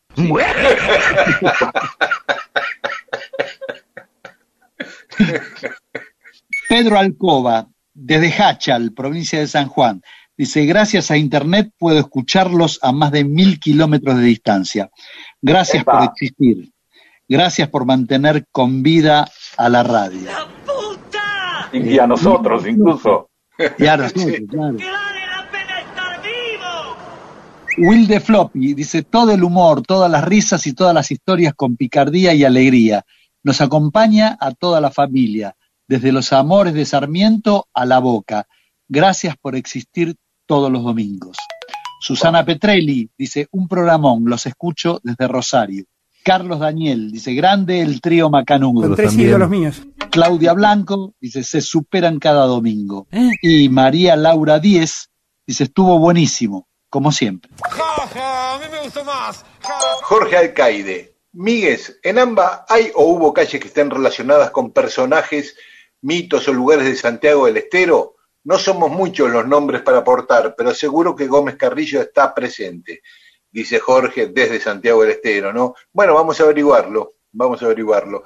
Ezequiel Urbino, recuerdo una anécdota que contó Daniel hace bastante sobre un cantante, creo Nicky Jones, que definió con un penal en un patio una cuestión contractual. ¿La pueden recordar brevemente? Era extraordinaria. No, la contó Rodo y no era Nicky Jones. ¿Qué era Rodo? No, ¿Cómo era? No era, era Jackie, de, de, de Jackie y los Ciclones, un grupo que se llamaba Jackie y los Ciclones. Y la anécdota era entre, entre un músico, Carlito Villalba, de, de Alma y Vida, y el manager de Jackie, que era este Mario Naón. Camila de los Santos, eh, la, la, la, pareja de Germán Tejera, mis amigos uruguayos, eh, dice, escuchándolos, estamos acá mientras desayunamos en Playa Hermosa, Maldonado, Uruguay. No lo vieron a Molina. Comparte una foto con un budín en una mano, una mano, bueno, nada, pasándola bárbaro, y no manden más esta foto, no nos interesan. Eh, Ramiro, queremos fotos de gente que está en la casa, encerrada. Eh, no, gente que la pase mal, que la pase pésimo. Sí, obviamente, así nosotros nos sentimos bien. Ramiro Huarte, si quieren venir al Bolsón, no solo tienen alojamiento, sino una radio disponible FM La Continua, 88.3, la radio de nuestro Instituto de Formación Docente. Un saludo a todos allá. Mónica Mama Inti, esperando historias de calle, sí, por supuesto, siempre la va a ver. Y el lagarto bicho verde de Brasil, dice muchachos, el gordo Orellano, Claudio Orellano, lo tienen de compañero ya, que sale de 2 a 6 AM. Epa, yo no sabía eso. Mira vos, sí, sí. Pablo Aro Geralde dice, un llamador para evitar que vengan a molestar a la hora de la siesta. Y manda la foto de un llamador que son dos testículos gigantes, claro, para golpear la gente. daba cosa. Este, Patricia Goicochea, por muchas cosas que ustedes dicen o comparten, caigo redonda. Pero con hombre de mala sangre me derretí. Gracias. El tema de David Lebón que pasamos el domingo pasado. Regina Campos, que la otra vez nos había criticado porque Rod y yo comentábamos eh, que nos habíamos ido a probar a los clubes, dice, quiero disculparme por mi comentario sobre el fútbol. El domingo pasado escuché la nota sobre las calles de Salta y me di cuenta del trabajo previo que hacen ustedes para compilar lo que van a decir. Entonces comprendí lo mal y horrible que estuve al patearles el nido o escupir el asado con mi comentario. Porque un día que lo hacen con disfrute por lo que han hecho en el fútbol, yo los denigro como una vieja loca. Regina, no pasa nada, lo tomamos con humor nosotros. Eh, más o menos. Antonio Blanco, Pedro, estoy invitando a escucharlos a amigos de la mayoría electoral cordobesa, prometiéndoles que en el programa aparecen Sebrelli, Aguinis, el hijo de Leuco y otros notables que Pedro suele nombrar. Maravilloso. Muy bien, gracias a todas y a todos. Cuando niño dijo mi mamá el camino que debía tomar, ve al colegio y no hables con extraños, no caminas en la habitación siempre dando tu sermón. Quieres protegerme de los que hacen daño. Bla, solo escucho bla, bla, bla, bla, bla, bla. Bla, solo escucho bla, bla, bla, bla, bla, bla. Yo ya soy un sé entender que mi cuerpo está llamándote. Sé que he crecido y esperas tú que te hable. Ya de todos me alejé y aún sigo escuchándote. Y tú me proteges como lo hace un ángel. Bla, solo escucho bla, bla, bla, bla, bla, bla.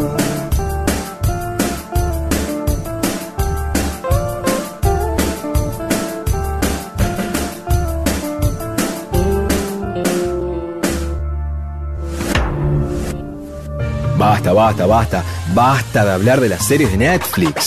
Sea usted un auténtico Netflix, Netflix humano, humano. contando todo tipo de historias para amenizar reuniones. Mundo disperso. Historias para que la gente tenga más cariño por usted.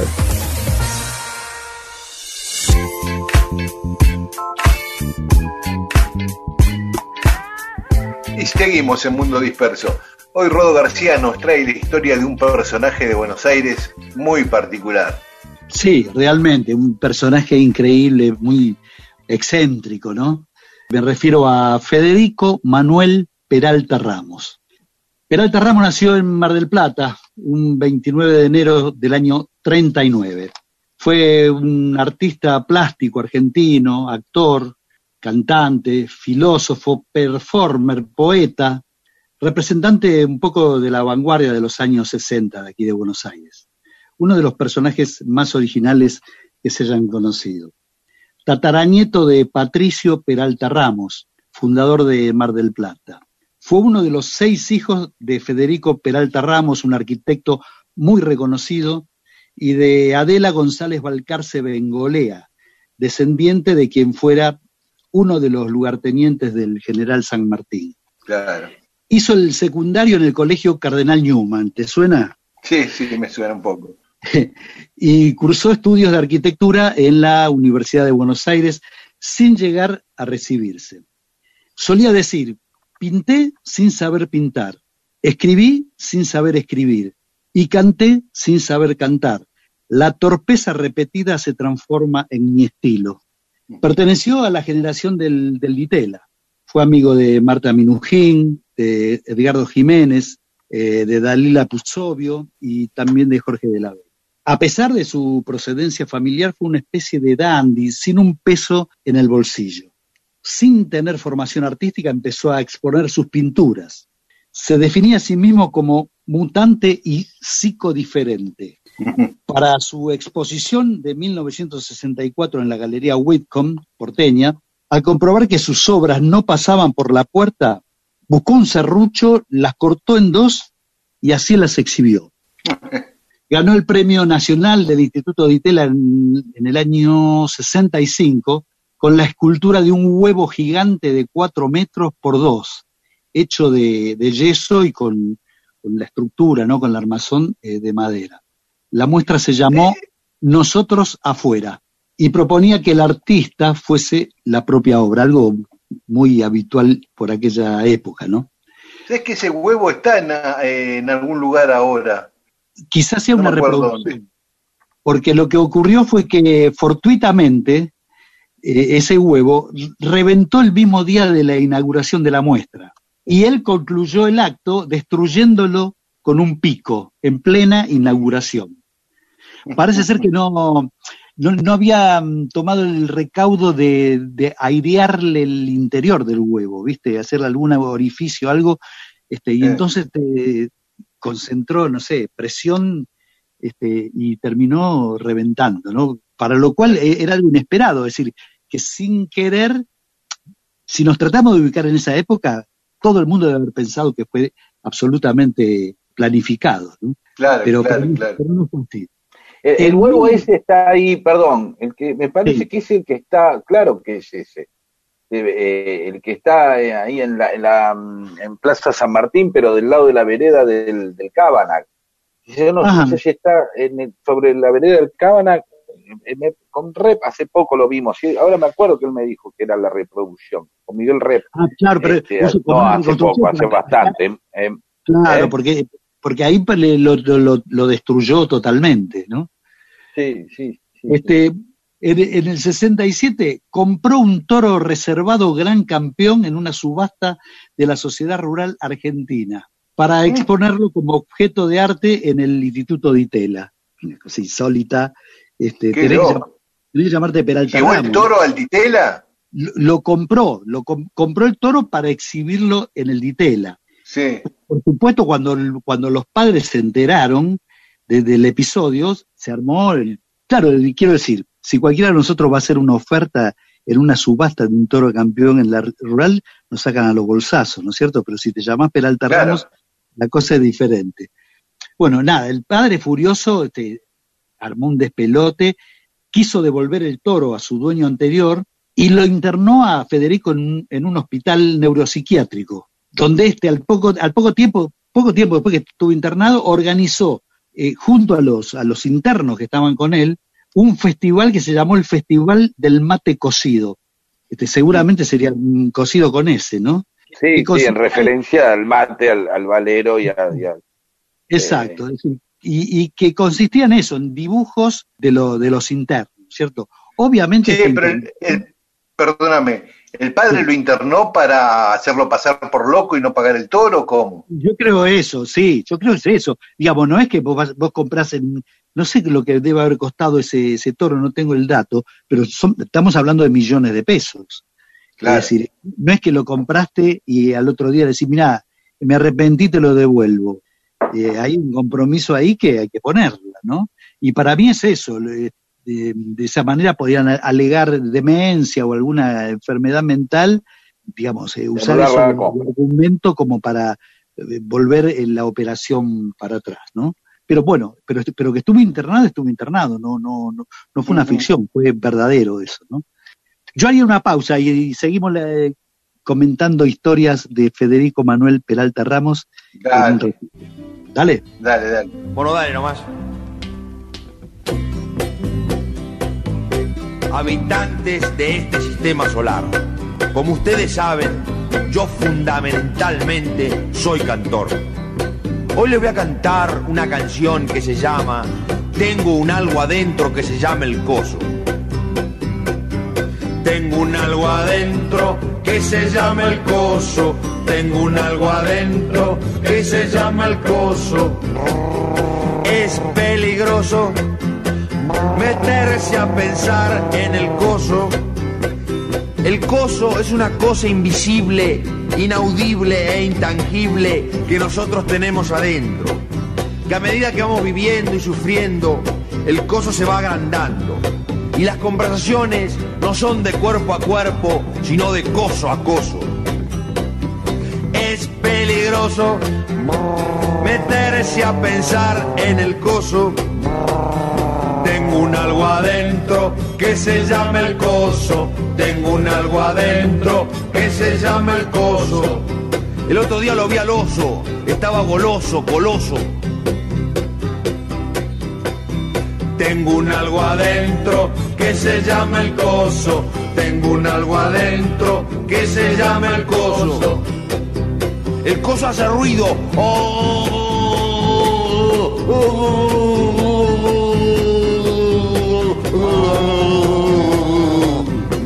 seguimos en Mundo Disperso. Rodo nos está contando la historia de Federico Peralta Ramos, un personaje de la cultura argentina extravagante, un artista y performer que descolló en los años 60 en torno al Instituto de Itela y más adelante también.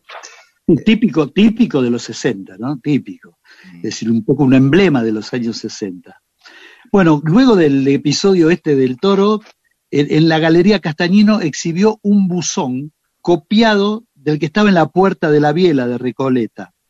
Buzón que según cuentan posteriormente se lo vendió a eh, Erle Martin.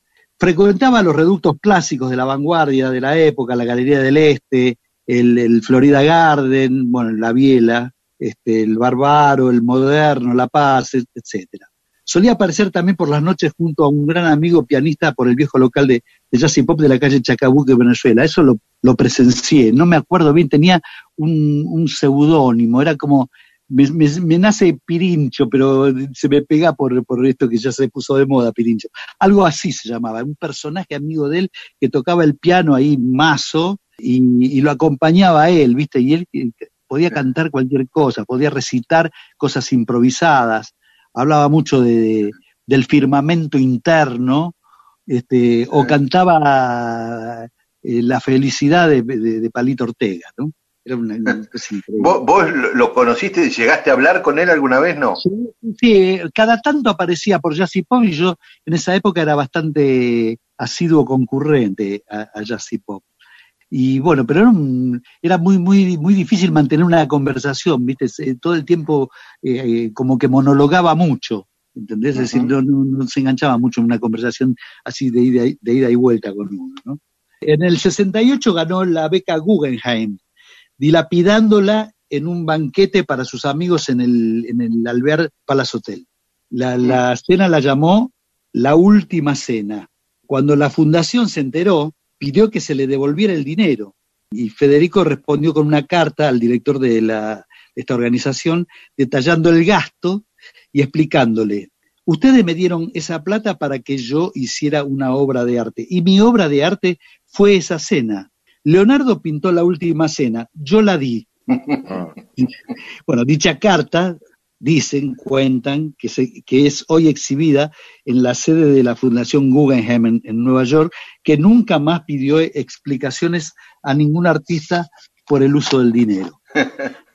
Fundó la religión gánica, cuyos postulados rezaban, hacer siempre lo que uno tiene ganas, creer en el gran despelote universal, no mandar, no endiosar nada, regalar dinero y dejar a Dios tranquilo.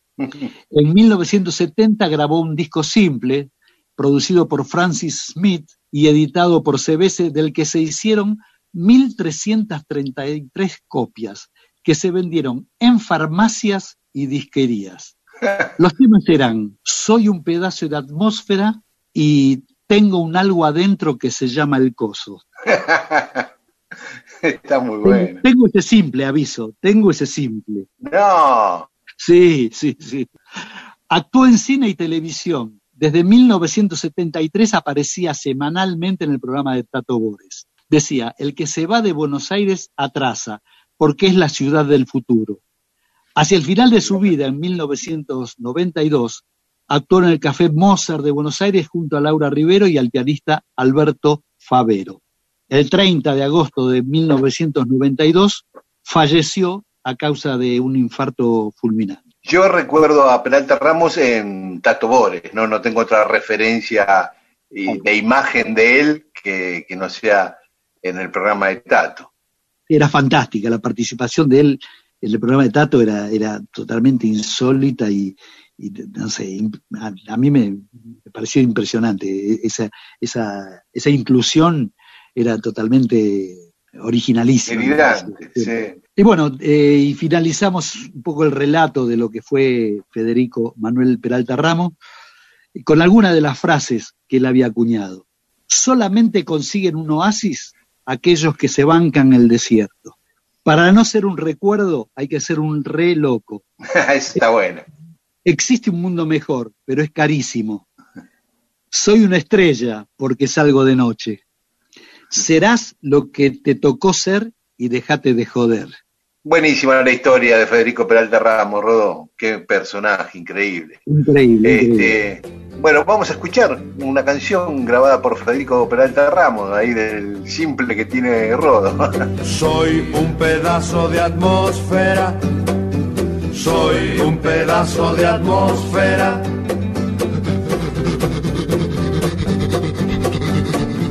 A veces he creído que era un oso. Hay gente que no son seres humanos. Ella es una mariposa. Él es un camión. Pero yo soy un pedazo tamaño de atmósfera. Soy un pedazo de atmósfera. Soy un pedazo de atmósfera. Soy un pedazo de atmósfera. Ando una distancia más o menos del suelo.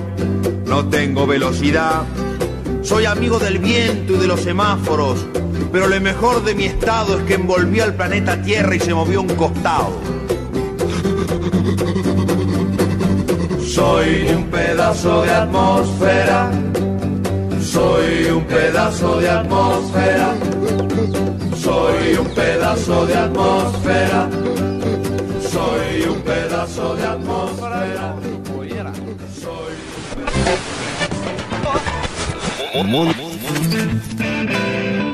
Mundo disperso. Mundo disperso. Historias de la vida y todo lo demás.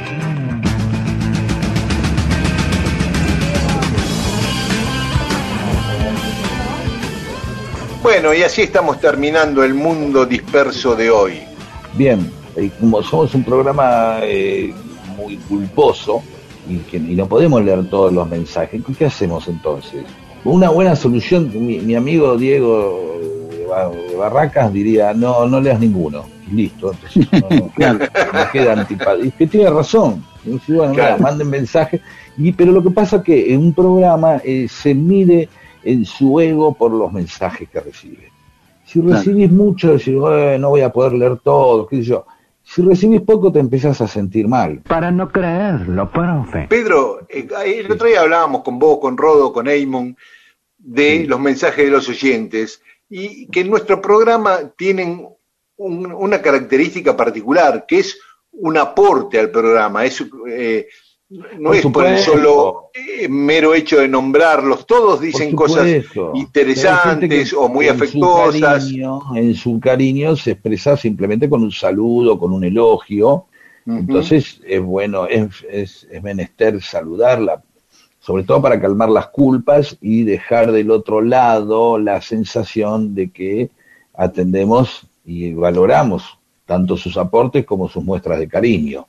A veces los lo- las muestras de cariño son eso, aportan simplemente cariño. Y no es poco en esta época, ni en otra. No. ¿sí? Entonces yo quiero saludar a Mariana González, a Fernando Spinner, ¿sí?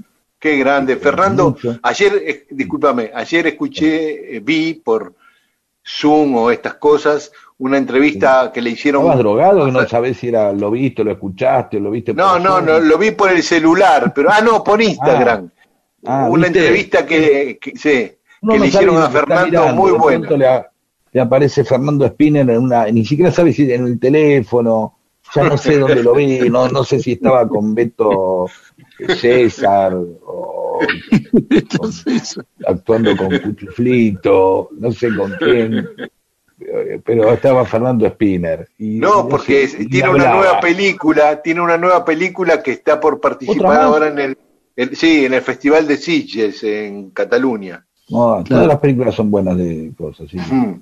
Que Así es. Bueno, así es. entonces sí que quiero seguir saludando, aparte de Dale. a Rómulo Abad, a Germán Cufre o Cufré, a Sandra de América, a Sergio Casinari, a María de Ushuaia, a Alicia Bongiorno y a Cecilia Batilana. Yo quiero saludar a Andrea Pantano, que nos manda una amapola, una foto de regalo, Raúl Ferro de Avellaneda, Claudia Tarjú desde Ciudad Madero, Carlino Penetti de General Pacheco, Laura Lagarde de San Martín, Daniel y María Delia de Tolosa, Roxana Díaz y Elsa y Andrés de Ituzaingó. Y yo tengo también muchos amigos para saludar, pero no tengo la localidad a la cual pertenecen estos amigos, pero no importa. Irene Bley, Jorge Marn, Mariel Riera, Mario Tamburini, Miriam Amarí, Gabriela Yoko, Graciela Inés Spandri o Spandri y Carly Jaime. Un abrazo grande para Y todas a tantos todos. otros que no nombramos, pero que sabemos Sí. que nos están acompañando cada domingo. Bien. Totalmente. Sí, y, y aparte de que gente que en este momento se está preguntando, ¿y por qué no me nombraron a mí? Lo cual Eh, siempre es un riesgo nombrar a otro, como, ¿entendés? No, cl- claro, no le claro. existencia a nadie y listo, ya está. Ahora, de pronto Eso es hay cierto. Un montón de oyentes que van a tener un domingo de mierda. pues el tipo está, uy, ojalá que eh, Miguel. Y a mí no me nombran. Bueno, ya está, vámonos, dale. Chao. Nos encontramos el domingo que viene aquí en Radio Nacional Chao, Rodo. AM 870. Chao. Ya, buena semana para todos.